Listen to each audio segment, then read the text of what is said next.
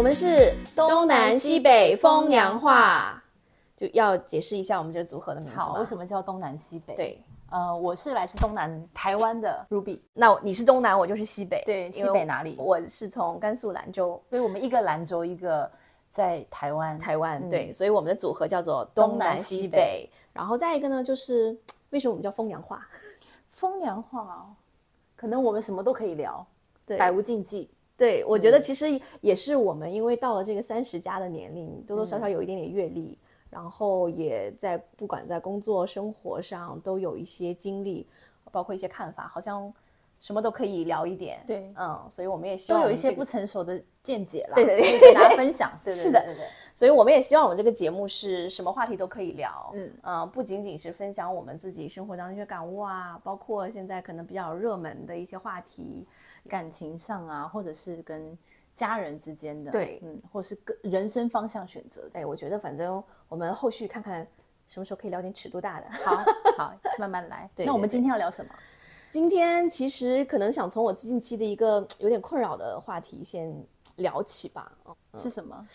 就是关于丁克。因为我先表明一下身份啊、哦、，Mandy 来自西北的 Mandy 是一个已婚，但是还比比较坚定的丁克主义者吧。嗯 Mandy 一直是丁克主义者，对对。然后 Ruby 其实是一个非常想要小孩，但是未婚的，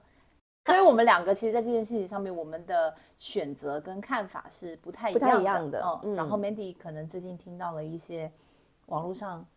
呃没错对于丁克的一些看法。对，因为你知道大数据其实其实现在蛮可怕的。因为我之前呢是看到了关于就是丁克养老的一些话题，哦所以我就看了蛮多这样帖子。结果呢，就可能停留的时间也比较长，所以你每次再翻开这种社交软件也好，包括一些平台、内容平台也好，大批量的就给你推送跟丁克相关的话题。当然，那你说这这个对于我们这个群体来说，其实各个方面都想了解看看，或者是别人已经在这条路上已经走的比较远的这个这个这个 couple 们，他们有没有一些什么困扰啊，或者我们还会遇见的问题？那就会发现，就是尤其是评论区对丁克的恶意很大哎、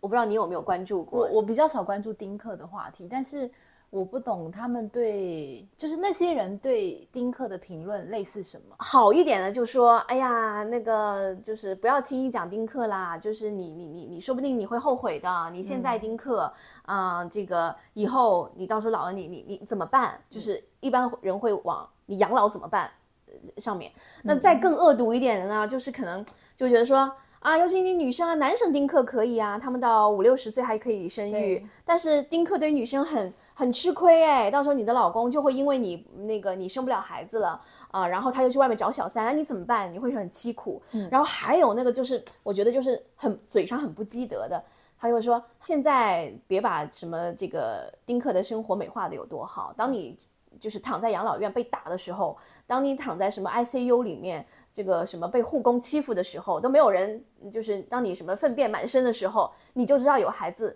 有多好了。嗯，你你有时候看到这些，你就觉得说哈，这个怎么会有人对别人的生活有这么大恶意的揣测？就是一般我们。我是觉得说，看到别人不一样的生活，可能我们都会想说啊，那尽可能的往好处去想，因为我们没有经历。对，就看到这些这些评论，还是挺难过的。我在想是不是因为这些人，当然只是一一些网友，因为网友本来评论的就是他可以不用负责任嘛。嗯，可是我是觉得说，因为我自己也不是主张丁克，但就是我不会去这种恶意评论，因为这是你的选择。嗯，但我也想要了解，因为我自己会去了解，就是我自己也听了很多关于丁克的一些 人的分享，就是不是坚持不生小孩的人的分享，然后还有比如说一些书啊、一些文章啊，那他们都会提到说，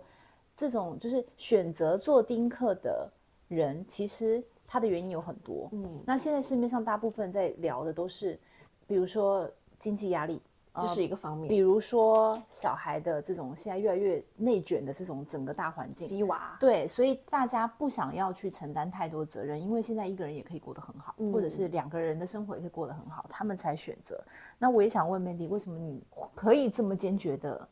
我我不会想我我不会到不尊重你的决定，嗯或者是你这个就是质疑啊或批判，但是我会想要了解为什么。其实思想肯定是慢慢慢慢潜移默化形成的。如果你真的是要问我当时为什么，或者是什么时候萌生了这个念头，我觉得其实我回想一下，其实我在比如说二十岁左右，我好像没有过这个概念，因为对在我来来看，就大家可能相相对来说，像我们这种八五后、八零后，相对来说还是还是比较传统的，就是你很就是到了什么年纪该结婚，然后什么生孩子，就好像是一件很顺理成章的事情。其实我从小就对小孩不是特别的感兴趣，包括我自己也有弟弟妹妹，嗯，那可能不知道是因为年龄差距的比较大还是怎样，我就从小不是跟他们很能玩玩到一块儿。其实你比较不喜欢小孩，像我不喜欢狗一样。对，没错，就有些人可能不喜欢动物，不喜欢植物，对，就可能我从小就是对小孩子没有什么太大的感觉，嗯，就不像有些人就是这样说啊，就像我可爱，看到小孩就是好可爱，然后对，你就很想过去亲亲抱抱。小孩就是 啊，好讨厌。那还有后来的慢慢的影响呢，就是其实可能是因为，不管是我的工作的性质也好，包括我可能所处的环境也好，你你身边接触的人越多，你接受到的信息越多。就可能对你很多事情的这个做一些决定的影响会很大，嗯。然后我身边接触到的第一个很坚定的说不要孩子的，其实是我原来前公司在上海公司的一个同事，嗯。她是因为身体原因，就是女生身体原因，确实可能很难受孕，嗯。她和她努老公也也蛮努力的，就是想想要孩子，但是一直未果啊。然后呢，后面呢，我就觉得她老公很贴心，就跟她讲说没有关系，没有孩子其实也是另外一种生活，啊，所以就是其实当时她给我讲这个故事的时候是，嗯，我觉得她老公很暖心，就是啊，就因为我们听过很多那种因为女生不能生孩子就离婚啊，或者始乱终弃的那种，对，所以我就觉得她老公真的很暖心，就是因为没有孩子过得特别的轻松，他们可能有更多的时间去陪父母。他们有更多的时间去旅行，然后两个人结婚了十年，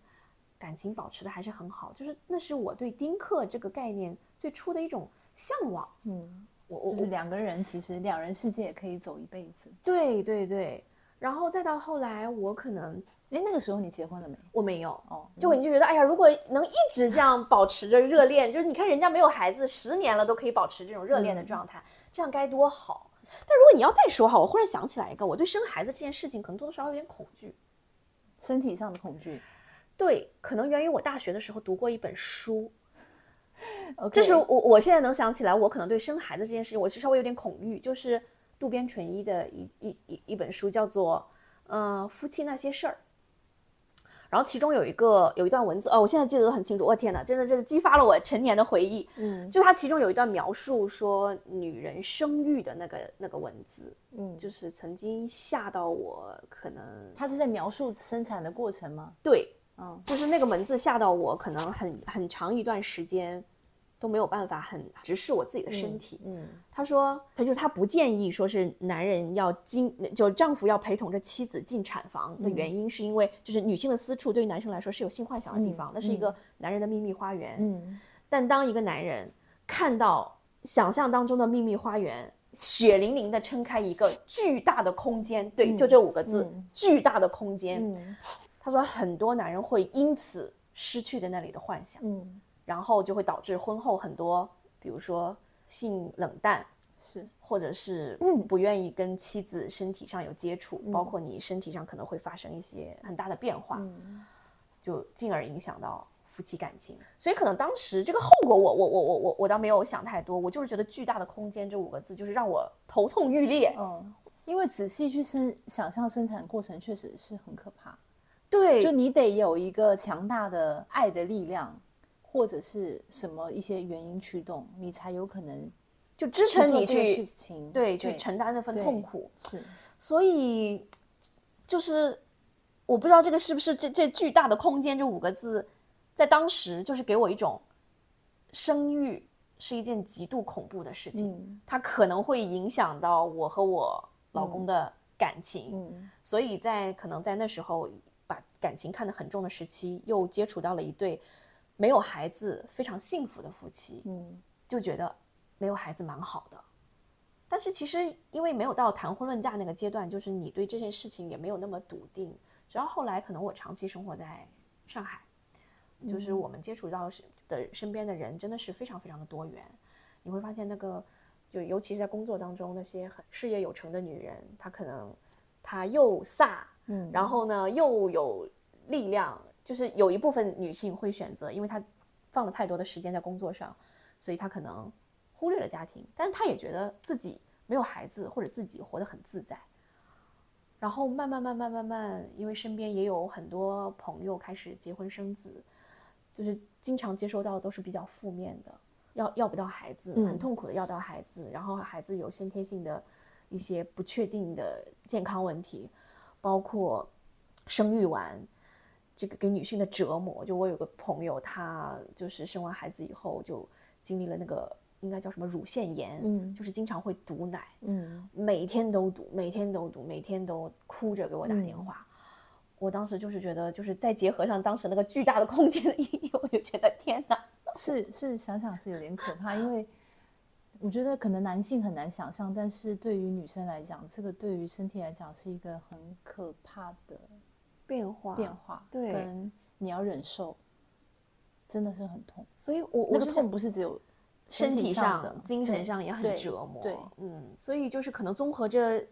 一路以来的多种因素吧，就是从小可能不太喜欢小孩子，对小孩没什么兴趣，到后来接有有一有一点点恐惧的阴影，嗯，再到后来接触到很幸福的丁克夫妻，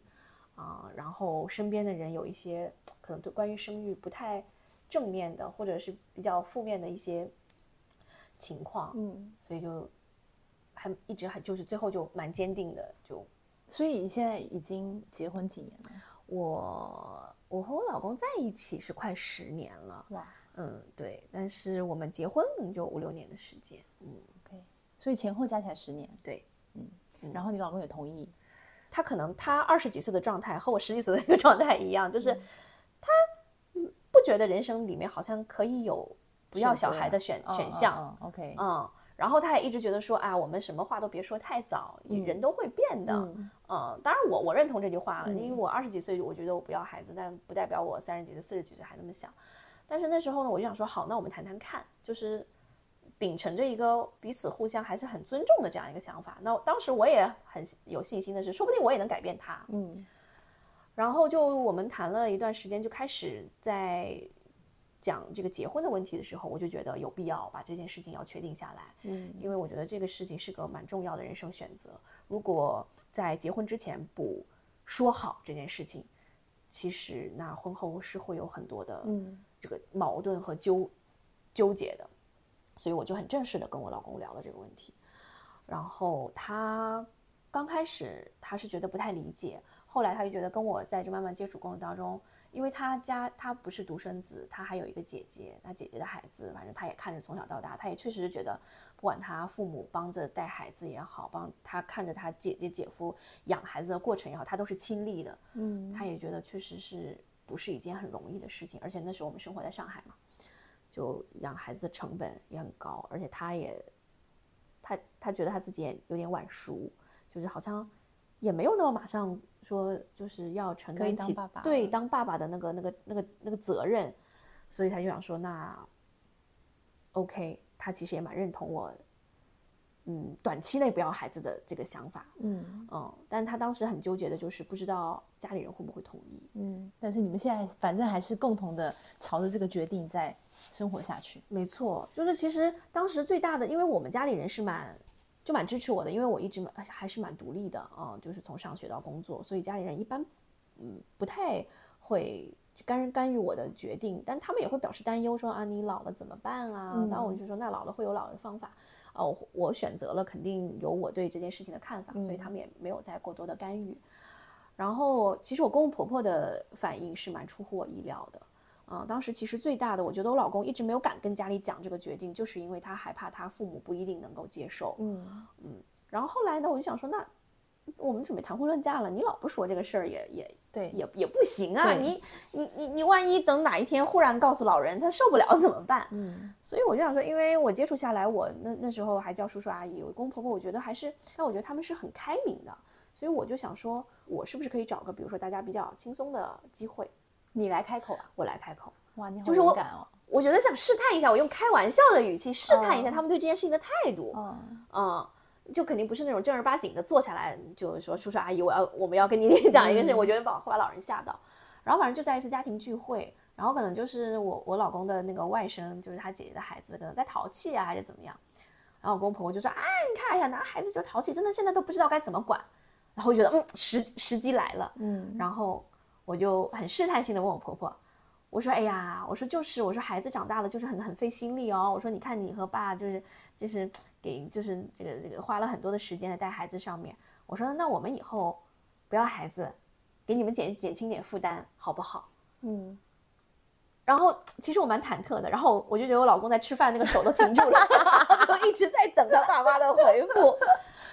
然后当时我就觉得我婆婆就一点也没有犹豫，就说。哦这随便你们啊，他说这是你们的生活。啊，哇塞，他说你们想要就要，哦，想不要就不要，嗯。想早要想晚要，包括如果以后你们想生生出来的孩子姓就是姓我的姓，就姓嗯。女方的姓，我们都完全没有意见。怎么那么开明？但前提其实也是因为他们已经有一个孙子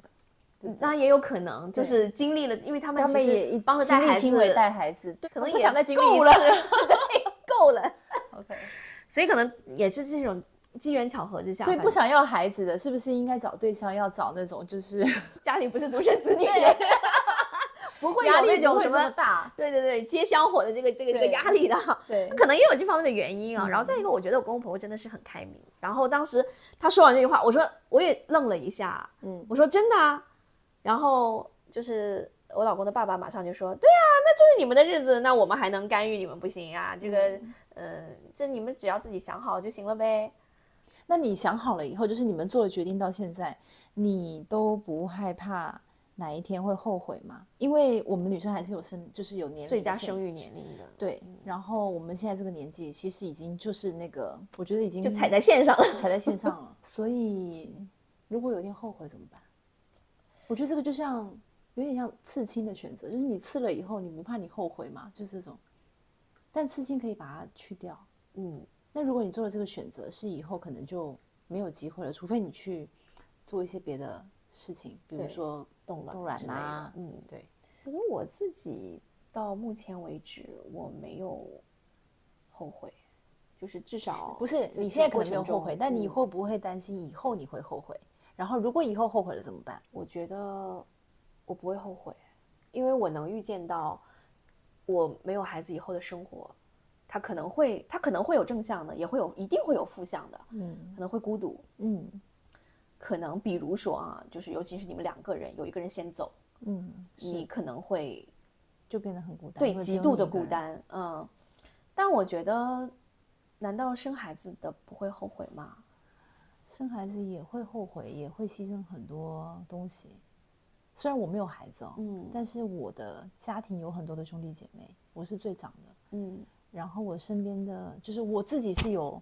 给小孩把屎把尿到辅导作业到他长大的这个过程的。嗯我今天也会想，因为我看到了，虽然我很爱孩子，但是我看到了这些过程，我会想说，其实玩玩别人的小孩就好了，自己不一定要有小孩。可是反过来又想，其实我作为我也是作为小孩的人，我会觉得我妈妈很幸运有我这个小孩，所以我会想说，那其实我也想要有一个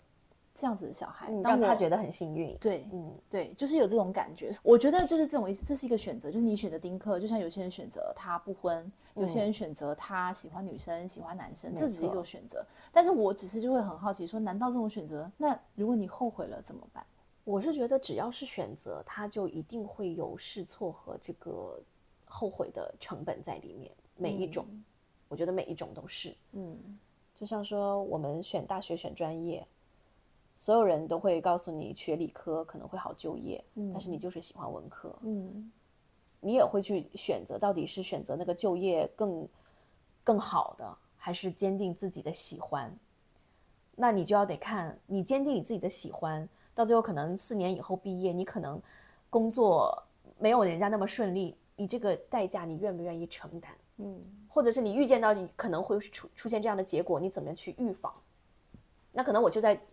我坚定自己选择，我在大学期间，我可能就比那些理科生更努力的去学习，嗯，我真的去考研，或者是我努力的去社会实践，我让自己那些对这个选文科专业人有刻板印象的，就是改变他们的想法。嗯，我也和其他，比如说其他的理工科人一样，有更好的选择。嗯，所以其实我现在对于丁克这这件事情，我也是一样，就是我其实现在已经开始在想。养老的事情，对我刚刚正想问你，因为我有听你说，其实你是在已经在做养老的规划，对，所以有可能你以后就会变成一个人人都羡慕你的，就是到了老年以后，人家都在羡慕你，就是我们可能在烦恼孩子啊，或者是可能因为孩子大了，其实他也会离开我们，其实那时候我们也是一种孤单，不是说就像你刚刚讲的，不是说你有了孩子就不孤单，对。对，所以有可能那时候我们羡慕的是你，那个时候的你，你可能已经活得很。很精彩，就是你有很多的活动啊，然后你有很多的，就是你为你自己规划好了很多的事情。可能现在就是你选择丁克的代价，就是你要提前规划养老这件事情。嗯，就是中国人其实很传统的想想法里就是养儿防老嘛。对。但我就觉得哈，其实从这就是这么多这这几十年来看，其实你你我们身边也不断有这种这种这种事情啊，家庭的纠纷也好，对，养儿真的能防老吗？不一定能防老。真的，我觉得这个不一定哦。就尤其你看，像我们都是。出来上学，然后在外地工作。如果你说家里的这个父母或者是老人真的有什么特别紧急状况的话，但是你真的能够二十四小时长期的这样照顾吗？嗯，其实比较难。嗯，你可能还要就是假手于人，比如说请护工，对，或者是医院里面还是会把老人送去养老院，对。你可能定期的就休息去看，所以我觉得养儿防老这件事情，就是我最不喜欢在有一些网上评论区看到丁克，就是哈，等你老了，呃，没人照顾你时候，你就知道遗憾了。我就觉得我们也不能这么自私，说你生孩子就是为了给自己养老。对，我觉得这个目的也也很自私，不比你说你骂丁克自私来得好。嗯，对，你完全是为了自己啊，你并没有说我是因为喜欢孩子，或者我很享受。抚育一个孩子的过程，我我觉得哦，你你你就是选择做丁克的人，其实是比较，我不知道我这样讲对不对，但是我自己的感觉是，我的看法是，选择做丁克的人是比较不自私的，表面上看起来是很自私，其实是不自私的。嗯，我觉得想要孩子的人是比较自私的啊。你为什么会有这样的想法？因为想要孩子的 人，其实你是想要，你是想要被需要的感觉。嗯，你是你的出发点不是因为那个孩子，你，呃，现在在想是想不想要孩子，不是你爱不爱你的孩子。对，爱你的孩子是你已经有了孩子，你当然一定一定理所当然你会爱他。但是想想想不想要孩子，是你还没有见过这个人，你还不知道这个人是什么东西，你不可能去爱一个你不知道的东西。对，在这个前提下，你想要这个东西，其实只是为了满足你的某些空虚、缺失，或是你想要去发挥你的母爱。所以我会觉得。其实选择丁克的人反而是比较不自私的，嗯，就是你把你自己管好，你就是把你自己，你你就是为了你自己而活，好好的活着。我不能说想要小孩的人就一定是自私的，不是这个意思。我只是说相比之下，因为我自己是想要小孩的，我会自己审审视我自己。我其实是很多时候是你要满足你自己的一些缺失，你才想要做这个事情。嗯嗯。所以你你是有什么缺失吗？也不是有什么缺失，就是我会觉得有时候是因为你很渴望，就像你讲的，你很可能怕孤单，你可能会怕你未来的人生里面，嗯，没有爱你的人。因为我我为什么会那么想要小孩哦？其实我本来就很喜欢小孩，但是呢，我在嗯，我们刚毕业的时候，我的一个同学他比较早结婚，就生了孩子。他一开，他是那种，就是你不会觉得他会喜欢小孩。当然，他是因为不小心怀孕，他有了孩子。有了孩子以后，他就变得超级无敌爱孩子。他原本是那种每天去泡夜店的那种女生，确实不是传统意义上那种。在我们的好朋友里面群里面，他是不可能当妈妈的。但他第一个当妈妈，嗯然后他那一次，他就我去看他的小孩，他那天他跟我说，他好想再生一个。那时候他只有一个，十年前他说好想再生一个。我说你还想要一个小孩？我说你喜欢小孩吗？他说我第一次有了小孩以后，我才发现原来有一个神明是他眼里面只有你一个人，嗯，他只爱你一个人，而且那个爱是你知道，他每天早上起床，他就是眼里只有你。他说他第一次感觉到他被这么就是完全的爱着，嗯，对。然后我听了我就很感动，对，我我就想说他很年轻哎，然后他居然有这种感悟，他现在有四个小孩。天哪，所以原来有 Oh 原来有小孩是这种感觉吗？其实那嗯你看前提也是因为我想要被爱，所以我想要有这种体验。所以哎，就其实你这个观点我真的是蛮蛮少听到，就我是刚刚才感才感悟到的 感悟到的。对，我们好像讲到什么自私的问题，然后，就是后因为有些人会会会觉得说你不要孩子，就是你很你很自私啊，哦，你有没有想对什么？是是是，对，但我就是觉得我刚刚才就是你这个话，我想到其实其实不是哎、嗯，因为我觉得想要孩子是很自私的。就因为你对一个还没有到来、很未知的一件事情，你没有办法凭空跟它产生链接。，对啊，这个意思就像我想要一个包包啊，嗯，然后我去买一个包包，对，对吧？前几年不是有个新闻是哪一个国家有一个女孩告了她父母嘛？嗯告了她父母把她生下来，没有经过她同意把她生下来，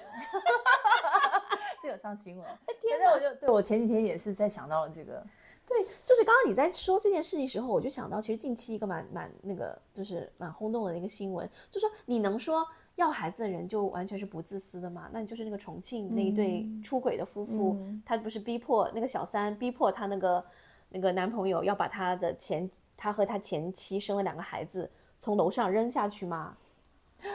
就最后两个孩子是被他亲生父亲从十五楼扔下去摔死了。天哪！这两个无辜的生命摊上这样的爸爸，真的是他们招谁惹谁了，对不对对？孩子很无辜，嗯，因为自从周边的人知道你丁克以后，就有很多人我觉得那些人只是他没有办法去，呃，不能说理解，他没有办法去尊重跟他不同的声音。对他们就就就想不通啊，你怎么会这样想啊？就是带着一种，他不是说想去了解，哎，到底你你你是怎么做这个决定的？不是说那种尊重你这是什么想法、啊？你这样子不孝哎、对你有毛病啊！我那天呃坐那个出租车，然后就是可能那个出租车司机听了一个什么电台，就是有那种人扣印进去嘛，然后就告诉他的呃两性的烦恼，然后那个电台主持人就会给他解答。然后就有个男的给他打电话，就打电话进去就说他跟他女朋友呢呃快要结婚，在谈结婚了，嗯，然后呢女朋友非常的想要小孩，但是呢他不想要小孩，然后嗯他今年三十二岁，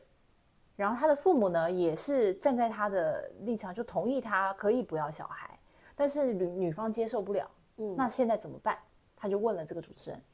结果那个主持人把他骂了一顿，就骂这个男生，骂这个男生，他说：“你不要生小孩，你这个是什么想法？你的父母现在同意你，只是因为他们没有办法被迫接受，因为你生小孩是你的权利，执行力也在你身上。他们能怎么办？他们作为你的父母，他们只能被动接受。他们不是因为认同你，他们不是真的是同意你了，他们是无可奈何的。然后你跟人家谈了那么久，你现在说你不想要小孩，那人家跟你谈干嘛？然后那个男的想要再说解释一下然后那个主持人就一直在骂他，然后那个男的，然后那个男的就说：“好好好，我没问题了。”然后那个男那个主持人才说：“不不不，你不要挂电话，你先告诉我一下你的原因是什么。”但是我就是觉得，我就不描述那个整个故事，嗯但我是觉得说，就是他只是一个那个人的选择，就是他不要小孩，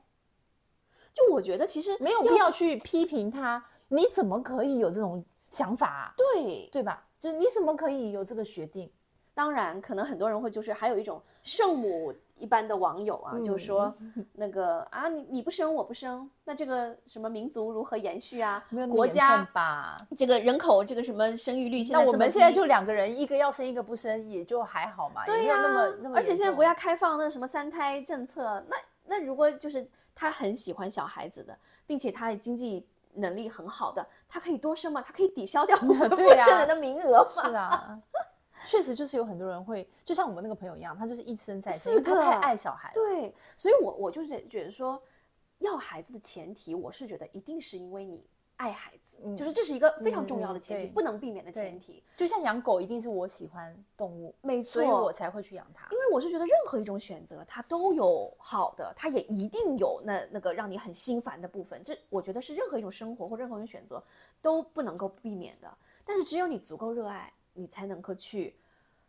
cover 那些可能带给你的负向的东西。如果你但凡有一点点，比如说不确定、不笃定，你你一旦出现那个负面情绪，你就会无限放大它。就你就像我们，如果你喜欢喜欢一份工作，让你天天加班，你都愿意，你觉得很快乐。但如果你从事一个你不喜欢的工作，你工作多一分钟你都觉得是煎熬。是，我只是觉得大家还是要懂得尊重不同的人的不同选择。没错就你可以不理解，但你得嗯尊重。对，嗯所以其实我是觉得，在某种程度上，我们每个人都可能是那个少数派。嗯对比如说，我是不想要孩子，嗯比如说你是不吃香菜，嗯比如说有些人选择背井离乡出外打拼，嗯他可能从某种意义上，他都是那个少数派。那我们现在这个社会，我觉得不应该只有一种选择。我那天是听了一个什么观点啊，就是说为什么现在就是就其实说到，就说中国为什么现在生育率这几年骤降，嗯这怎么这个生育率马上就要赶超一些欧美那种发达国家那个生育率了？所以其实有有一个社会学家他就在分析，他就说其实是也是因为我们中国就是这几十年来发展的速度太快了。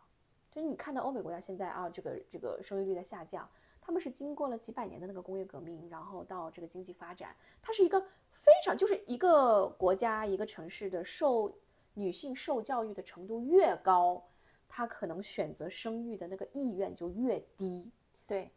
是的，因为她有选择的权利，还有能力越多对越广。对，因为你像原来，你就是为什么我们可能父辈，或者是我们再上一辈，我们的外公外婆、爷爷奶奶这一辈，那是因为其实当时还是以就是劳动密集型的那种这个经劳生产关系为主，就是男人在外面干活，那女女人你可能从事的一些工作就相对来说比较轻便一点或者居家一点，那你干嘛呢？那就只能生孩子嘛结婚生孩子嘛。对对，所以其实因为是国家发展的太快，我们用几十年的时间走完了人家可能几百年的那个历程，所以你会觉得说啊，怎么怎么就是我们现在这个生育率骤降？嗯但它其实是一个社会学的自然现象。嗯当一个国家它的经济实力达到一定程度，当女性的受教育水平在比例在不断的扩大，它就是女性会有了更多的选择。对，是的，尤其现代。没错，而且我也是觉得，就是生育它是我的权利，对但它不是我的义务。对，我可以选择用，我也可以选择不用。今天被你说了，我可能都要怀疑我自己有没有生小孩。不要不要影响你。嗯，不同的选择有不同的精彩啦。是，嗯就我我我就是觉得说我我想尝试一下，可能目前为止没有那么多人走的一条路，我就想尝试一下，嗯哪怕我会后悔，嗯，我也想尝试一下。但我尽量让自己不后悔。后悔还是有有有有救的嘛。嗯，就现在其实科技也发达，很多女生会选择去对啊，有很多事情，有很多技术上面的，就算没有技术上面，你如果你们可以接受领养，那也可以啊，对对？吧？其实之前我记得我跟我老公聊过这个话题，就是如果实在是比如说过了最佳生育年龄，嗯，然后确实后悔了，想有个孩子，我说你能接受领养吗？